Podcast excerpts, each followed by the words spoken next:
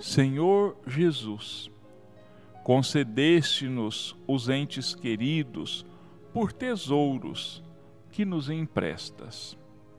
Ensina-nos a considerá-los e a aceitá-los em sua verdadeira condição de filhos de Deus, tanto quanto nós, com necessidades e esperanças semelhantes às nossas.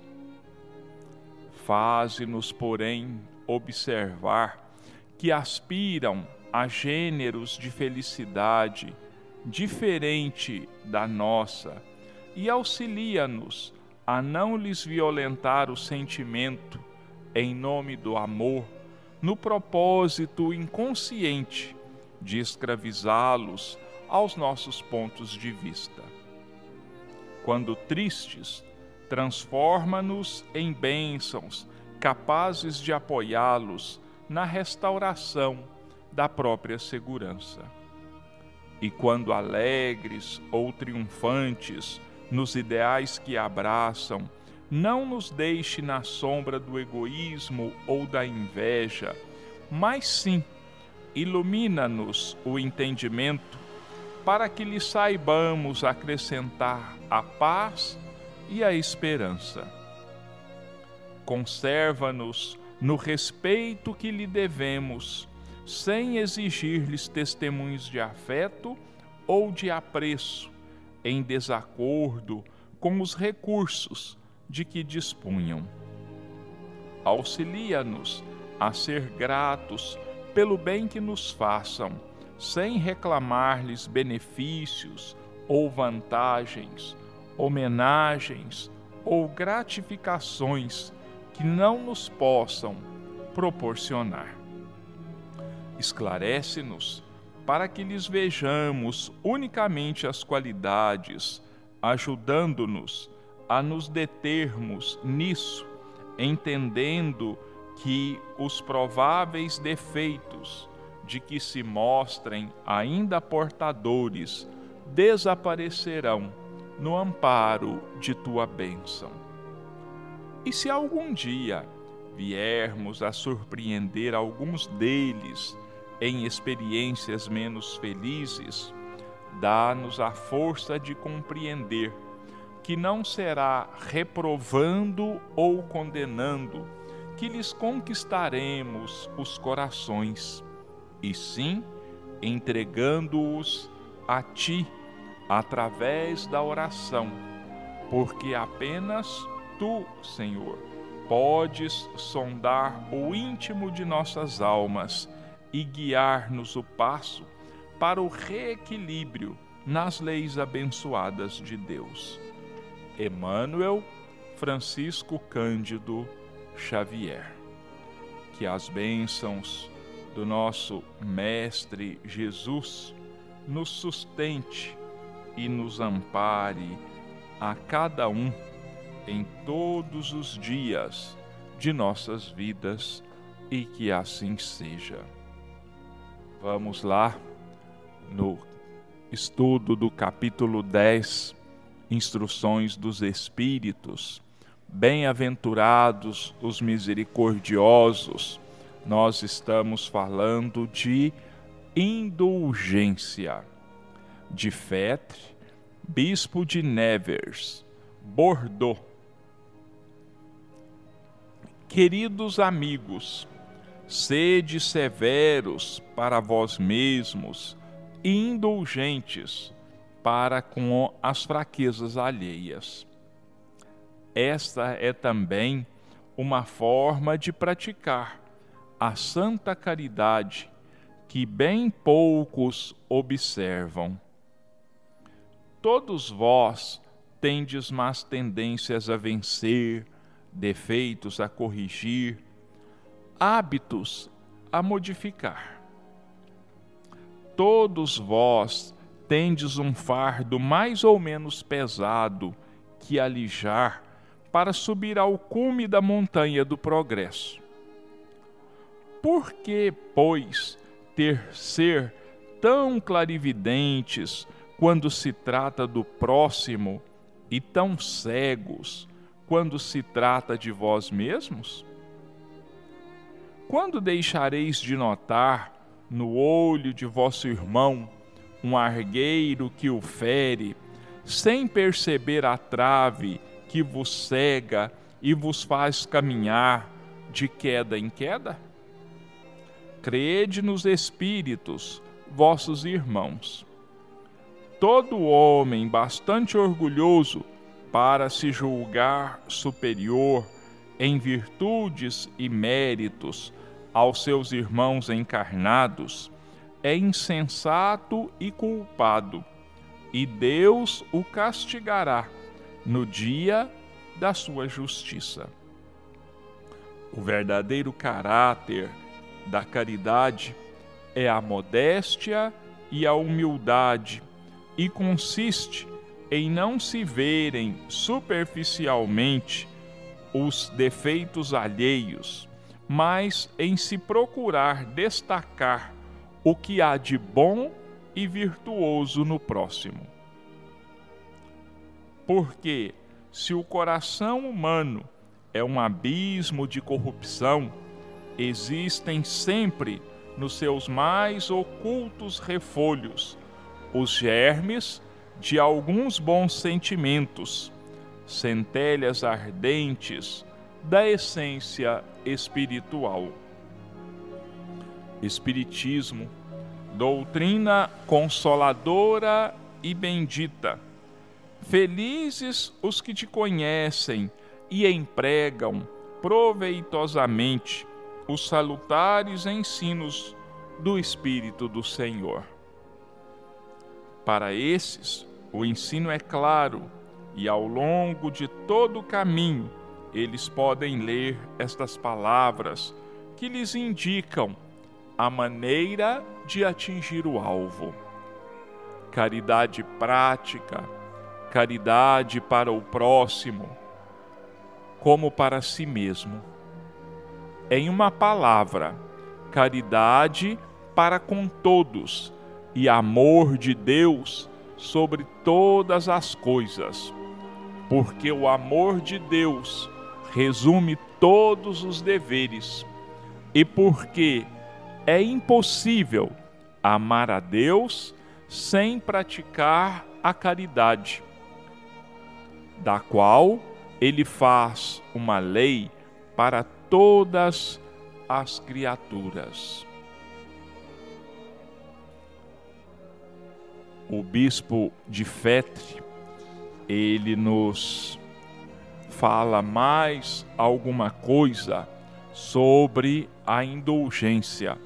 Assim como José, espírito protetor, João, bispo de Bordeaux, que eu li em domingos passados, é, hoje de Fetre, que foi bispo da cidade de Nevers, na França, ele também nos fala sobre a indulgência. Por que será que Allan Kardec colocou três mensagens a respeito do mesmo assunto? Talvez seja pela importância de aprendermos sobre a indulgência.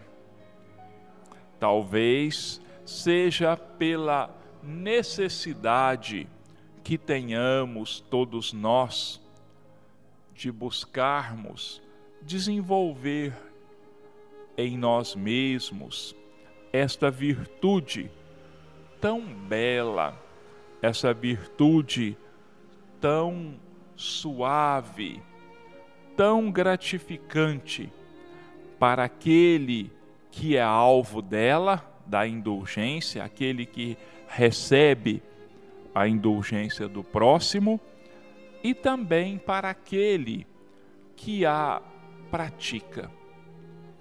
E como os demais espíritos das mensagens anteriores, de Fetre chama a nossa atenção para a necessidade da vivência da prática da indulgência, que nós já vimos que significa caridade para com os defeitos dos outros, enxergarmos os outros como nós queríamos que os outros nos enxergassem.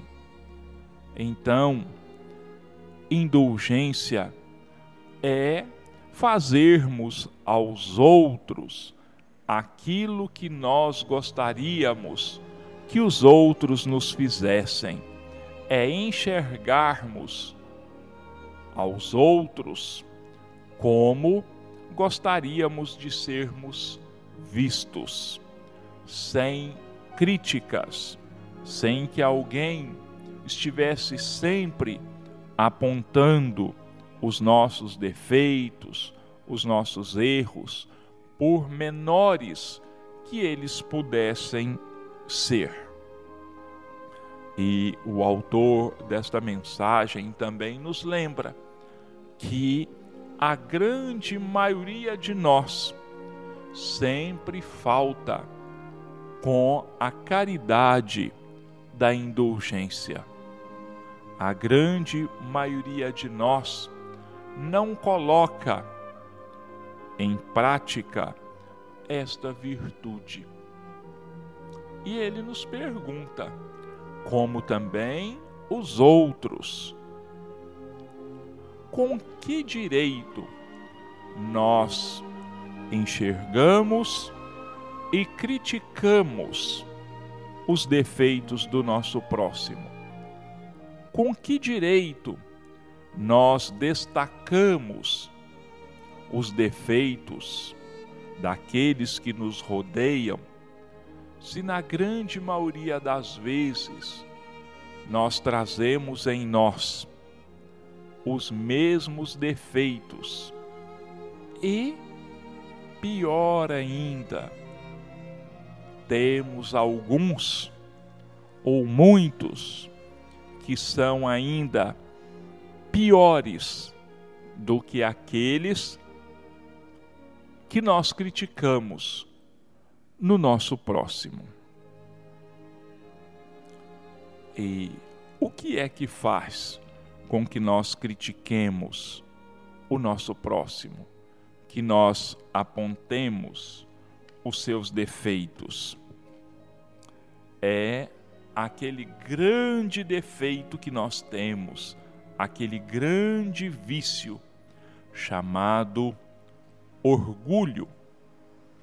Aquele vício que nos torna cegos para os nossos próprios defeitos, que faz com que nós nos vejamos como verdadeiros anjos de candura, de amor, anjos de bondade e de caridade, quando, na verdade, nós estamos carregados de defeitos.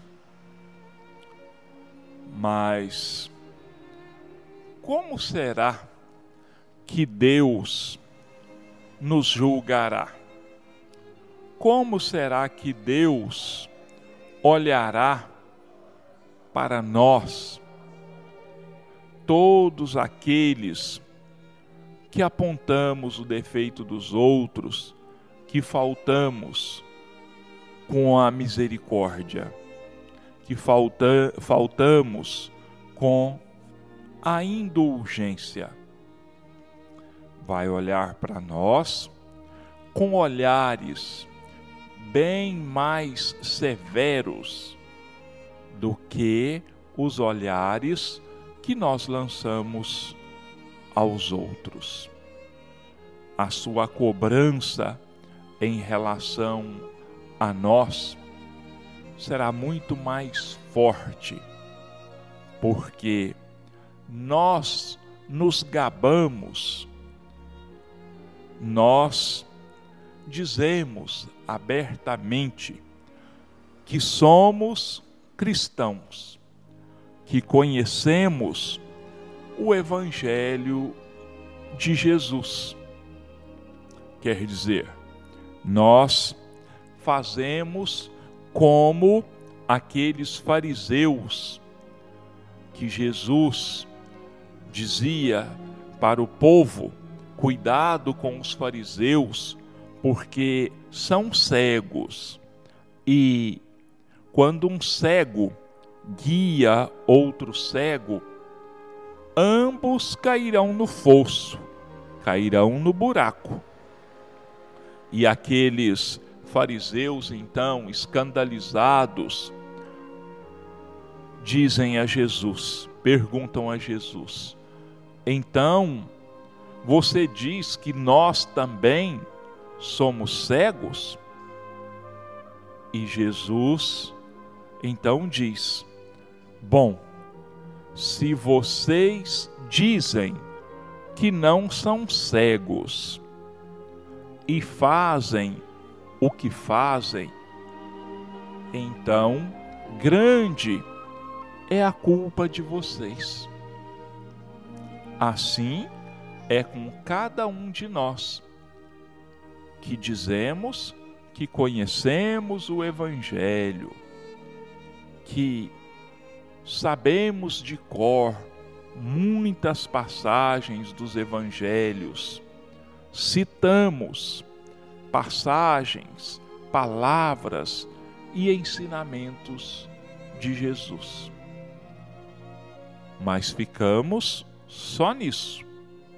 Fica o Evangelho, os ensinamentos, ficam na nossa mente, ficam na nossa memória, mas não se alojam nos nossos corações. E é aí que reside o maior problema, porque a inteligência sem o amor, sem a bondade, ela pouco significa, quase nada significa bondade sem amor, cérebro sem que o coração equilibre o seu uso é um grande perigo para cada um de nós. Bom, vamos lá continuar aqui para a gente fechar esse capítulo 10. Tem aqui algumas perguntas que foram dirigidas ao Espírito de São Luís a respeito de casos em que o uso, a prática da indulgência é extremamente necessária. É permitido repreender os outros? E isso deu aso, deu oportunidade a que Allan Kardec fizesse três perguntinhas básicas a São Luís. A primeira é: ninguém sendo perfeito, não se segue que ninguém tem o direito de repreender o próximo? Então, São Luís respondeu em Paris, na Sociedade Espírita de, de Paris, em 1860, essa pergunta foi feita e São Luís então respondeu. Vou repetir a pergunta. Ninguém sendo perfeito, não se segue que ninguém tem o direito de repreender o próximo? Olha, nós somos cheios de defeitos, então nós não podemos repreender o próximo, nós não podemos corrigir o nosso próximo? Então vem a resposta de São Luís. Certamente que não, pois cada um de vós deve trabalhar para o progresso de todos e, sobretudo, dos que estão sob vossa tutela. Mas isso também, mas isso é também uma razão para o fazerdes com moderação, com uma intenção útil, e não geralmente como se faz, pelo prazer de denegrir. Neste último caso, a censura é uma maldade. No primeiro, é um dever que a caridade manda cumprir com todas as cautelas possíveis. E ainda assim, a censura que se faz do outro deve ser endereçada também a nós mesmos, para vermos se não a merecemos. Olha, São Luís diz que não é o caso. Nós temos defeitos, sim. Mas vamos pensar. Pais e mães, professores, responsáveis, todos temos defeitos.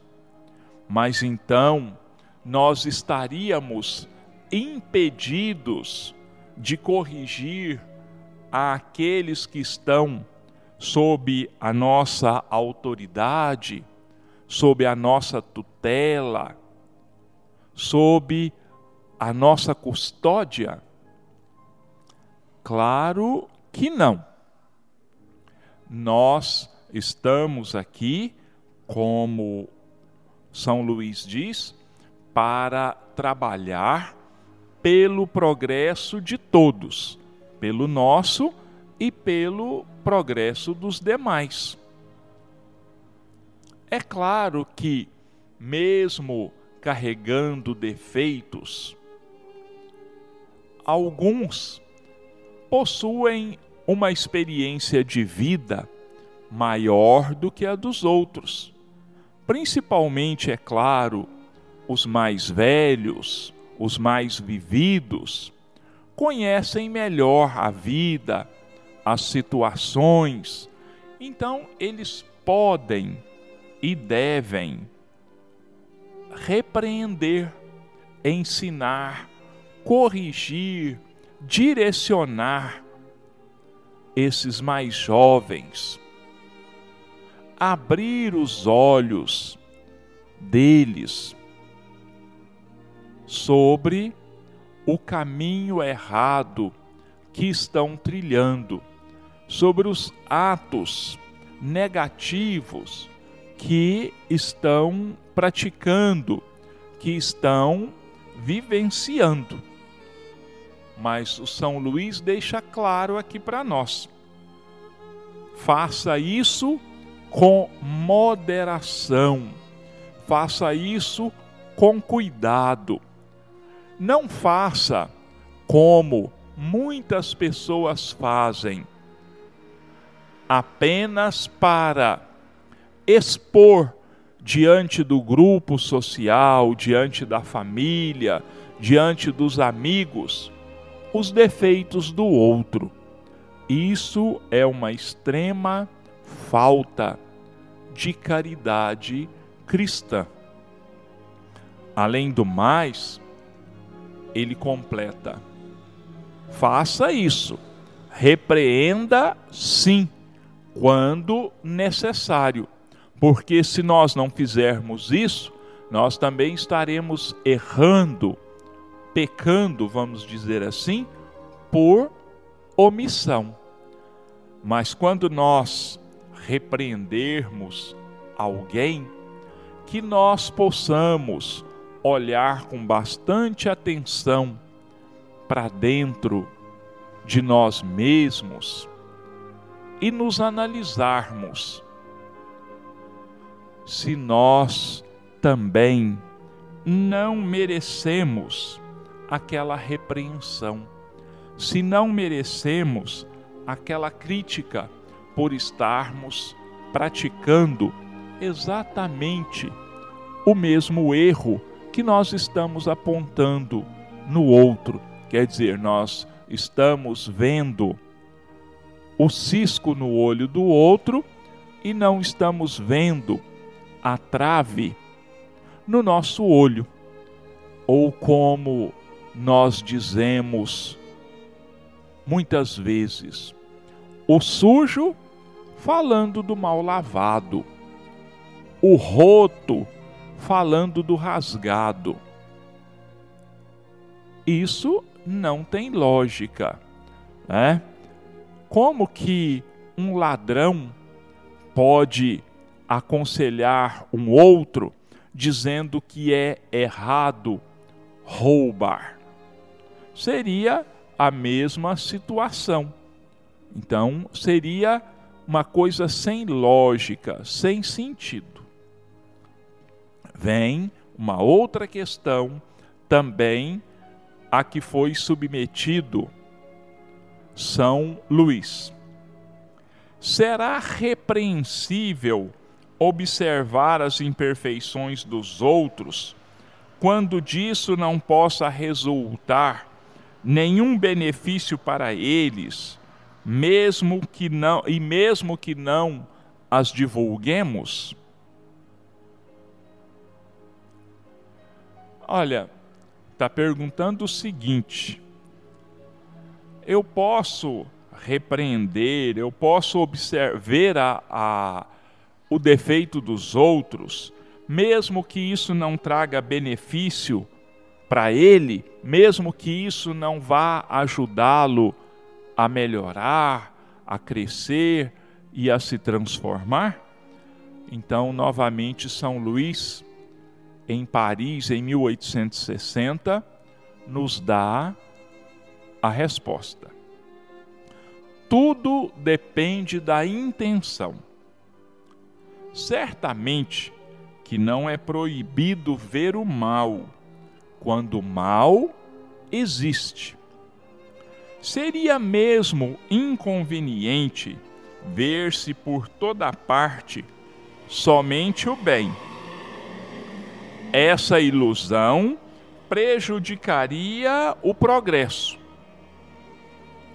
O erro está em fazer essa observação em prejuízo do próximo, desacreditando-o sem necessidade na opinião pública. Seria ainda repreensível fazê-la com um sentimento de malevolência e de satisfação por encontrar os outros em falta. Mas dá-se inteiramente o contrário quando, lançando um véu sobre o mal, para ocultá-lo do público, limitamo-nos a observá-lo para proveito pessoal, ou seja, para estudá-lo e evitar aquilo que censuramos nos outros. Essa observação, aliás, não é útil ao moralista? Como descreveria ele as extravagâncias humanas se não estudasse os seus defeitos?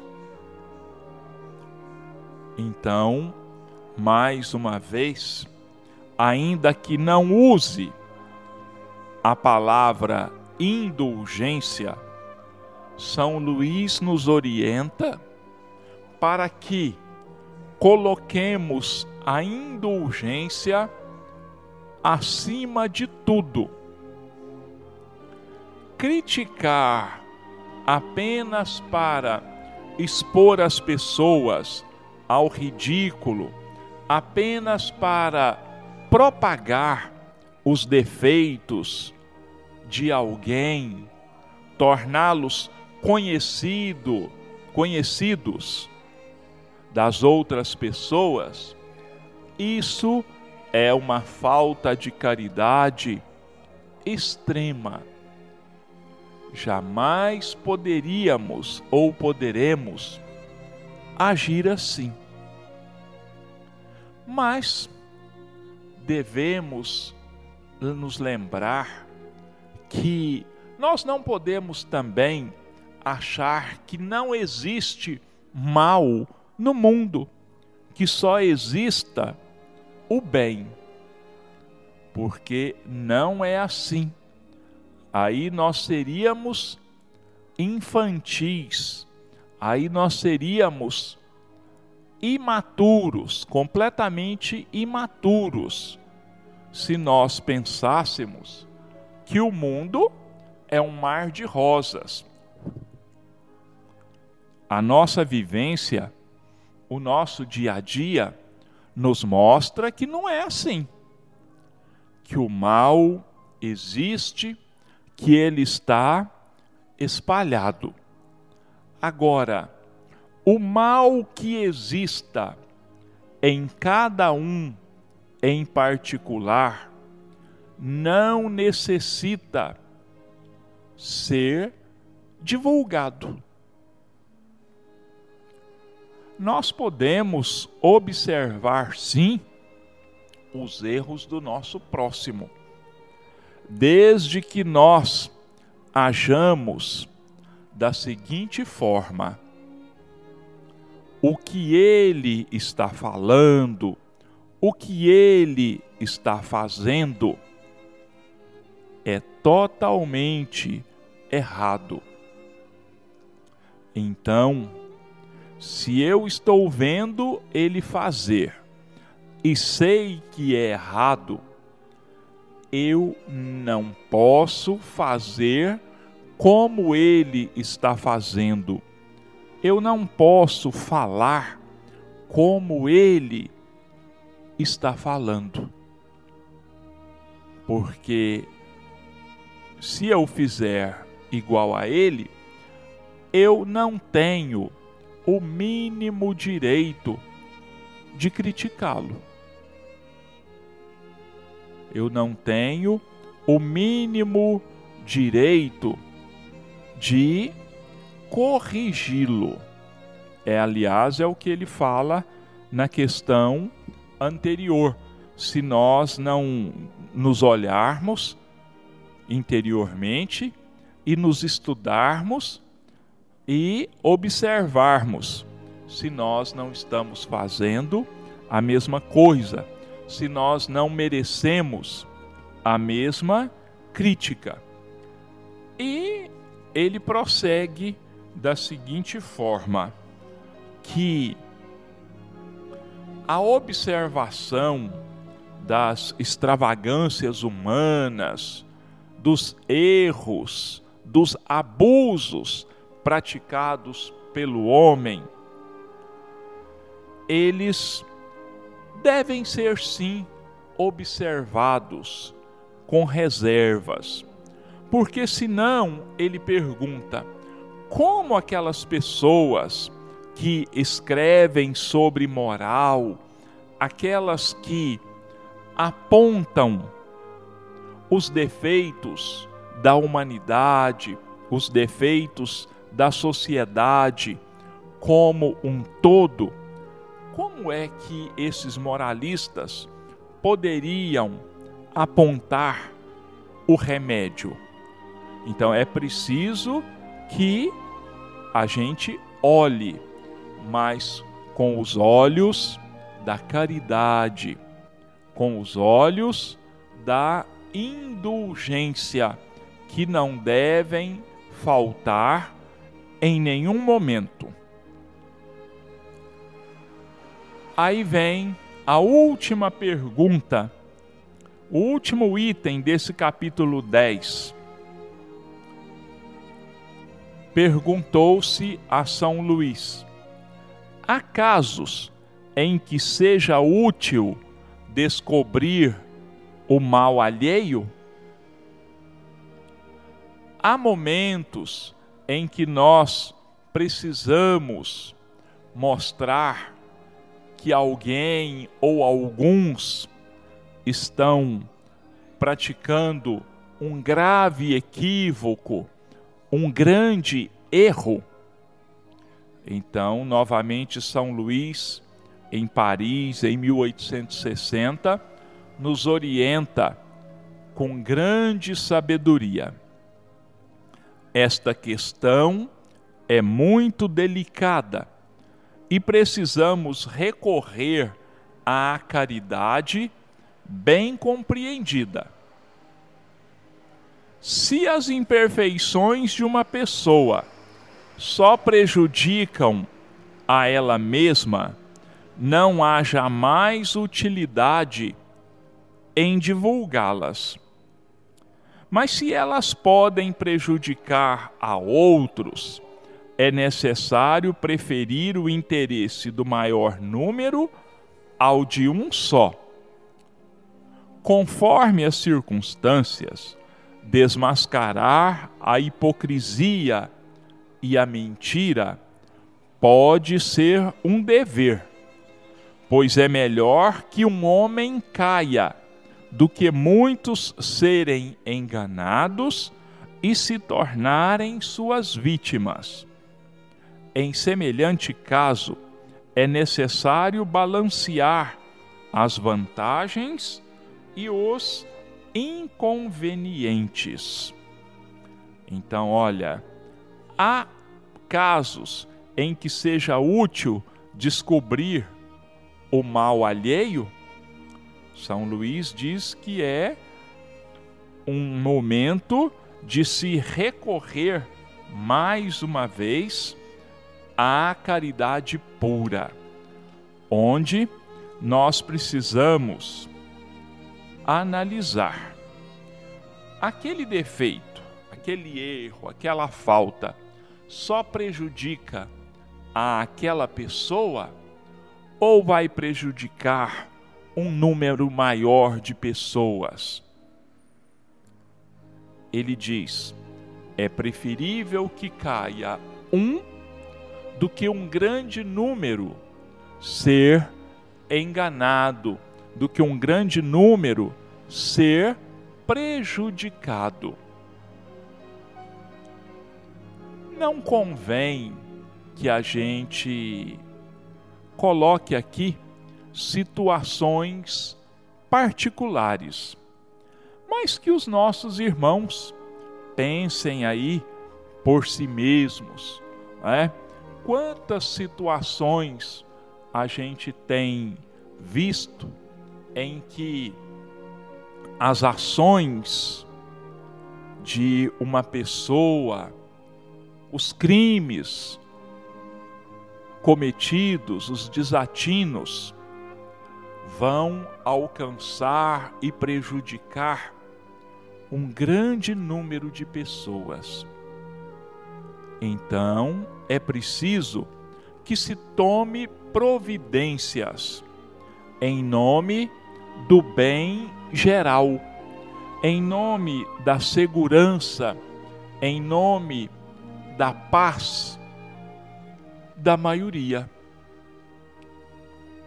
É um momento em que, antes de agirmos, antes de tomarmos qualquer providência, convém que façamos uma oração, que peçamos a orientação do alto para que nós possamos tomar a decisão correta, aquela que vai beneficiar, aquela que vai favorecer a um maior número de pessoas.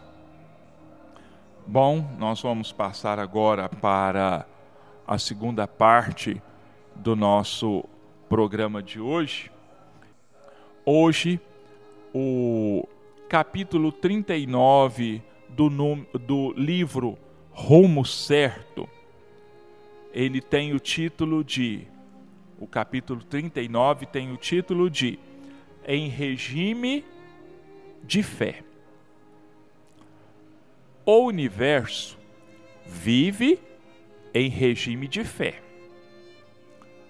Em semelhante sistema, a Terra gira sobre si mesma e avança a pleno espaço cósmico através de ciclos perfeitos de movimento e vida. Automaticamente, os átomos efetuam as transformações que lhes são peculiares, sustentando a economia da natureza. De maneira mecânica, a planta se desenvolve na direção do sol. O animal promove a formação do próprio ninho, valendo-se de princípios da inteligência. Claramente possível classificar a gravitação como sendo confiança sabiamente orientada. A atração definindo a confiança magneticamente dirigida. O heliotropismo expressando a confiança no impulso. E a inteligência rudimentar exprimindo-se em grau determinado da confiança instintiva. Paradoxalmente, apenas o homem, por vezes, se declara sem fé. No entanto, mesmo sem fé, ele pensa, confiando nos implementos do cérebro. Fala, confiando nas cordas vocais. Pratica o artesanato, confiando nas mãos. Alimenta-se, confiando no engenho gastrointestinal. Caminha, confiando nos pés. Viaja, confiando naqueles que lhe orientam as máquinas. Estuda, confiando nos professores. Traça programas de ação, confiando em horários. Tudo na vida se harmoniza em recursos de confiança. Atualmente, porém, a doutrina espírita vem acordar as criaturas para a fé raciocinada, que não dispensa a lógica e o discernimento precisos, a fim de que a consciência humana se eduque suficientemente sem a ingenuidade que a tudo se submete e sem a violência que a tudo aspira dominar.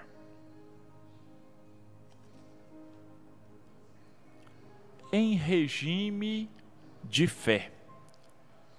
Como Emmanuel deixa claro aqui para nós, fé é sinônimo de confiança.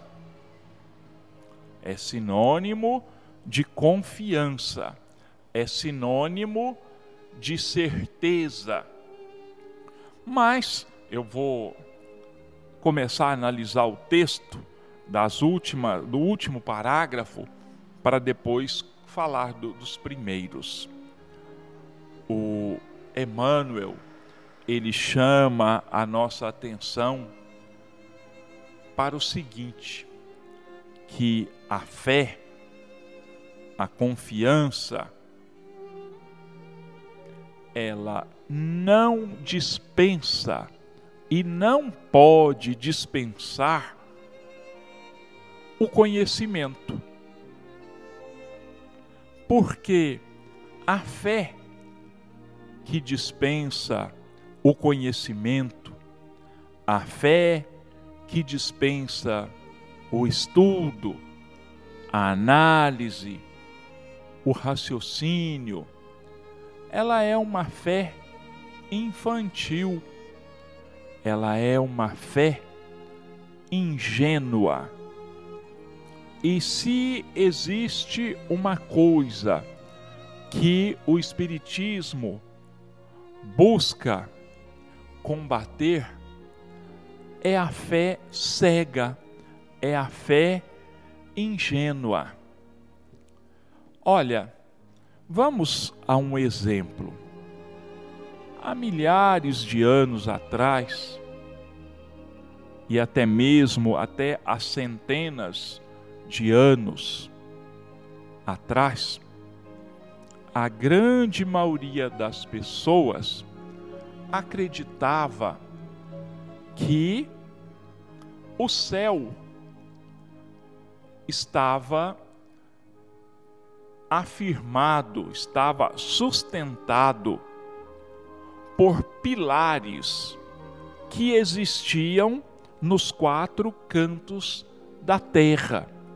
Que o céu era uma coisa curva que estava assentado sobre alguns pilares em volta da terra e que a terra era quadrada. Por isso, muita gente ainda hoje, sem saber a origem da expressão, diz assim: Fulano já andou para os, pelos quatro cantos do mundo. É por causa dessa desse conhecimento falho, né? E que as pessoas punham fé nesse tipo de coisa. Então, uma fé ingênua, uma fé que não era baseada no conhecimento.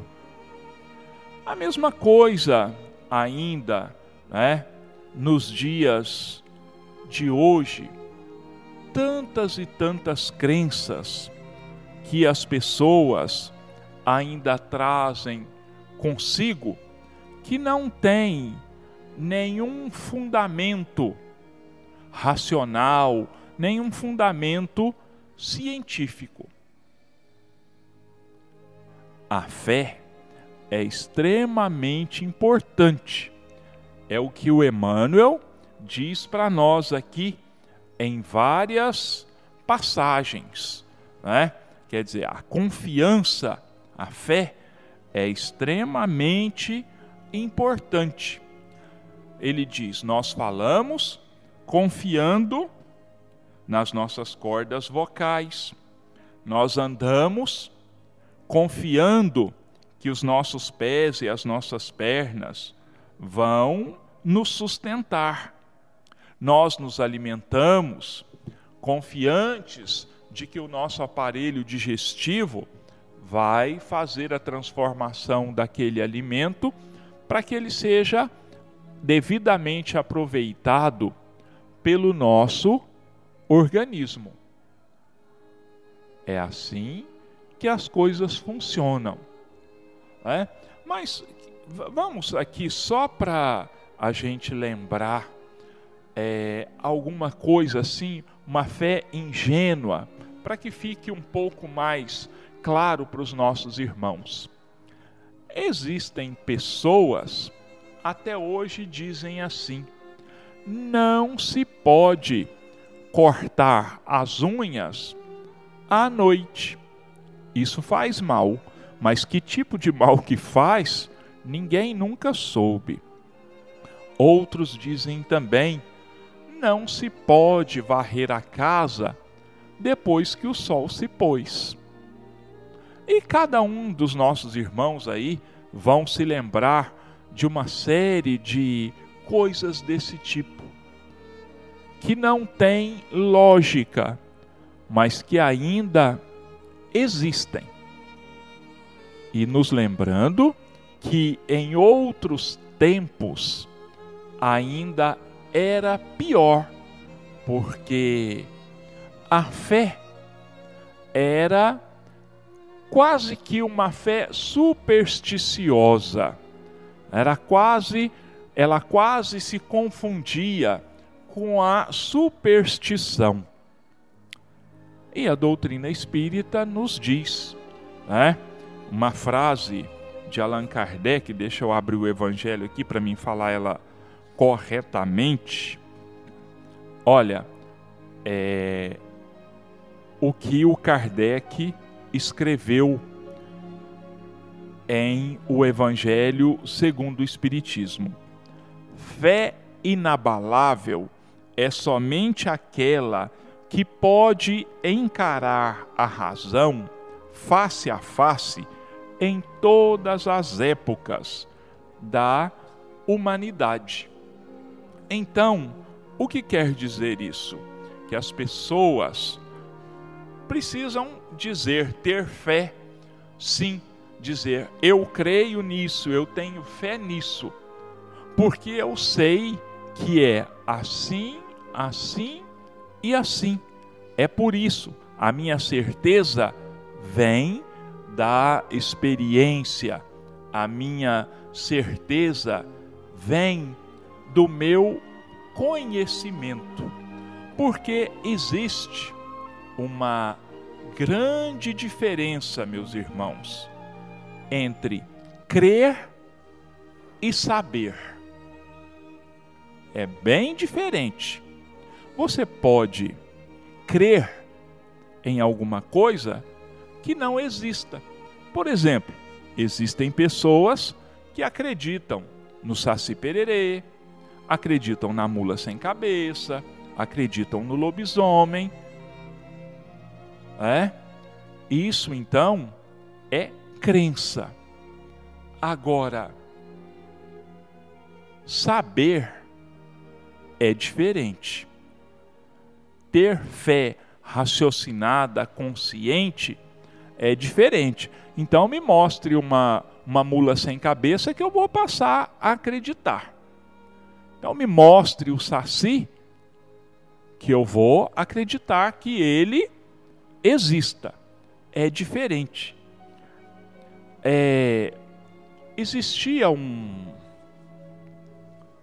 psicólogo, não me lembro se suíço ou austríaco, chamado Carl Jung, um dia perguntaram se ele acreditava em Deus.